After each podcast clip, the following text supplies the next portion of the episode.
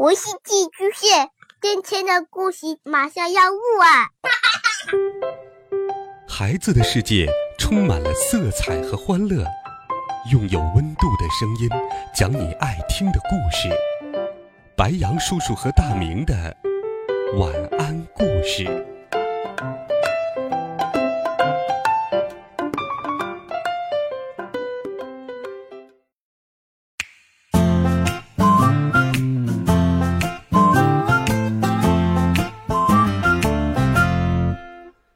小朋友们，晚上好！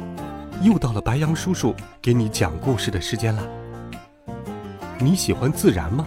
你喜欢观察自然界中的万事万物，并测量它们吗？有这样的一个测量员，他就喜欢测量各种事物。一起来听这个和科学知识有关的有趣故事——了不起的测量员。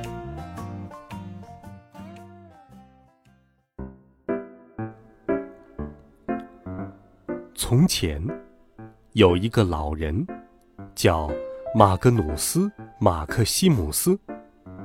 他一个人住在镇上的一座老房子里，房子面朝大海，摇摇欲坠。他酷爱测量，可是不像别人那样测量平常的东西，比如腰围、脚长、小孩的身高。他更专注于测量不平常的事物。他在房子里摆满了各种各样的钟表和天平、温度计和气压计、望远镜和潜望镜，还在鼻梢架了一副眼镜，这样他就可以精确地测量事物的湿与干、近与远，也可以测量不湿也不干。不近也不远的一切事物。马格努斯·马克西姆斯是个了不起的测量员，人们交头接耳地说。除了测量，马格努斯还酷爱计数。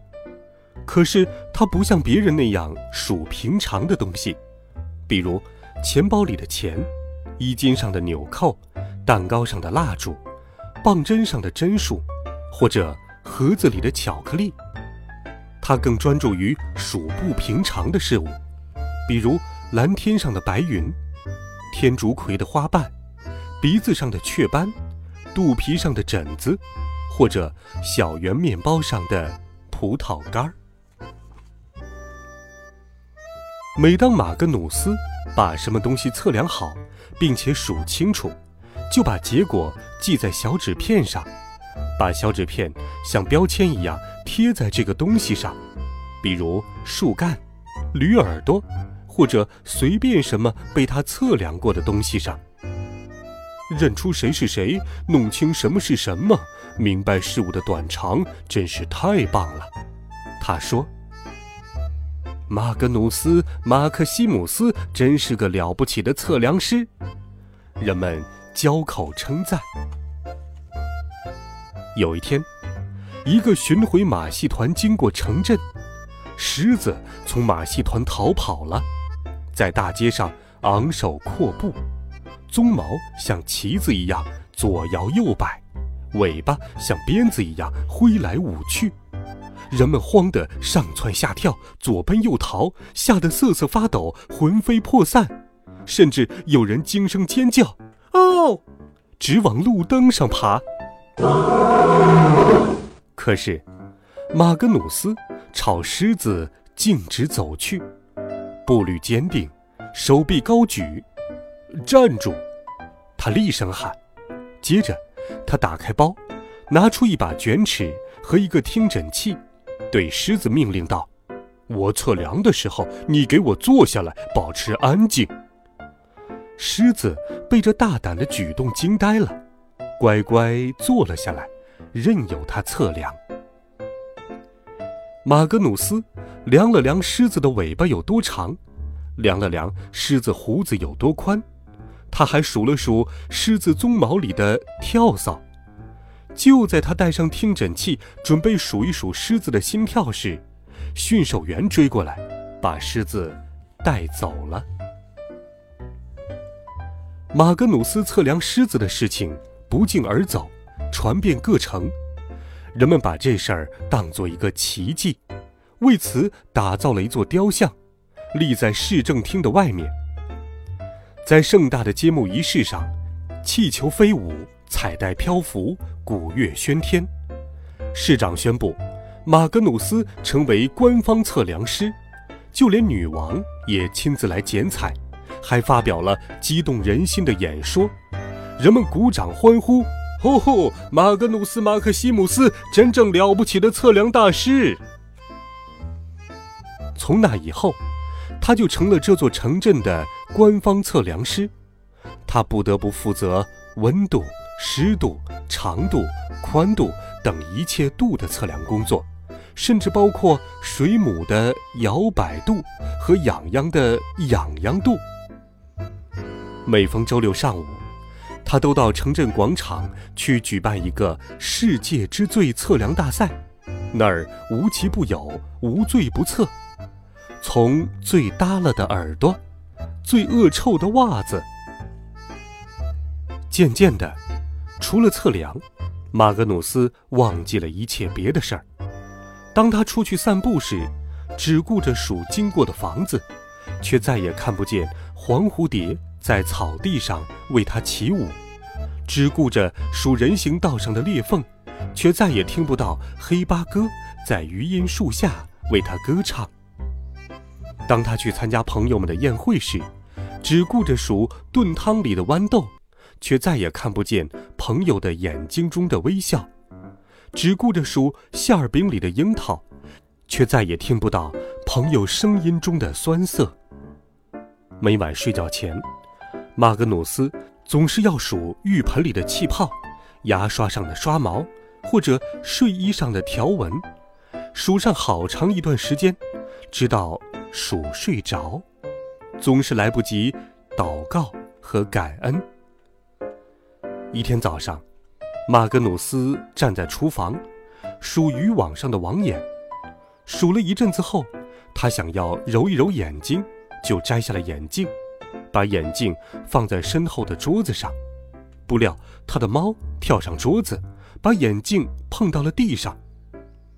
哦，我的眼镜去哪儿了？他一边抱怨，一边向后挪了一小步。咔啪，咔嚓，他听到了眼镜在脚下碎裂的声音。天哪！他长叹一声。啊。这下我非得去镇上买副新的了。诊所的眼科医生告诉他：“很抱歉，马克西姆斯先生，您的眼镜今天配不好，请您明天上午再来。”天哪，那我今天能做什么呢？马格努斯嘟囔道：“呃，今天我不能测量任何东西了。”也许我只能一直走到海边去数一数波浪。于是，他漫步到了海岸边，坐在一块礁石上，准备开始数翻滚的波浪。就在这时，他觉得袖子被什么扯住了，回头一看，是一个小男孩伸出的手。马格努斯马上把手伸进口袋，掏出卷尺。可随即想起了糟心事儿，又是皱眉又是摇头，说：“呃，哎，真不好意思，我的眼镜坏了，我没法测量你的手了。”我可没想让你来测量我的手，马克西姆斯先生。这个叫麦克的小男孩说：“哦。”马格努斯挠了挠头，问：“那你想让我拿你的手怎么办？”哎呀，抓住我的手！这样就可以了，麦克说：“我想让你和我一起来玩踩水。”马格努斯飞快地眨了三下眼，然后长长的叹了一口气，有点像风的感慨，又有点像海的叹息。“哦，我懂了。”他微笑着说，伸出手去，抓住了麦克的手。他们一起。走到大海边，脱去鞋子，脱去袜子，手拉着手，踩着水，冰凉的波浪轻轻咬着他们的脚趾，他们兴奋地尖声叫嚷，还高唱起一支傻傻的歌。他们堆建了一座沙堡，有四个塔楼，还挖了一条护城河。马格努斯还用带红色小圆点的手帕做了一面旗子。天快要黑下来的时候，他才和麦克挥手告别，动身回家。一路上，他都吹着快活的吉格舞曲口哨。那天晚上，马格努斯忘了数气泡、刷毛、条纹，还有其他的一切。可他入睡的时候，却还惦记着最高的白色浪尖儿和手拉着手的亲密度。第二天一大早，马格努斯赶忙去镇上取自己的新眼镜。一回到家，他赶忙测东量西，跟以前一个样儿。不过，到了傍晚，当厅堂里的座钟响了六下时，他收起了各种各样的钟表和天平、温度计和气压计、望远镜和潜望镜，把它们存放好，还摘下了架在鼻梢的眼镜，把它放进了口袋里。他沏了一壶茶。备了一碟沙丁鱼三明治，在屋外的花园里坐了下来。然后呢，马格努斯·马克西姆斯，这位最了不起的测量大师，给自己低声哼唱起了一支摇篮曲。此时，夕阳西落，新月东升，群星在无垠的夜空静悄悄地。眨着眼睛，晚。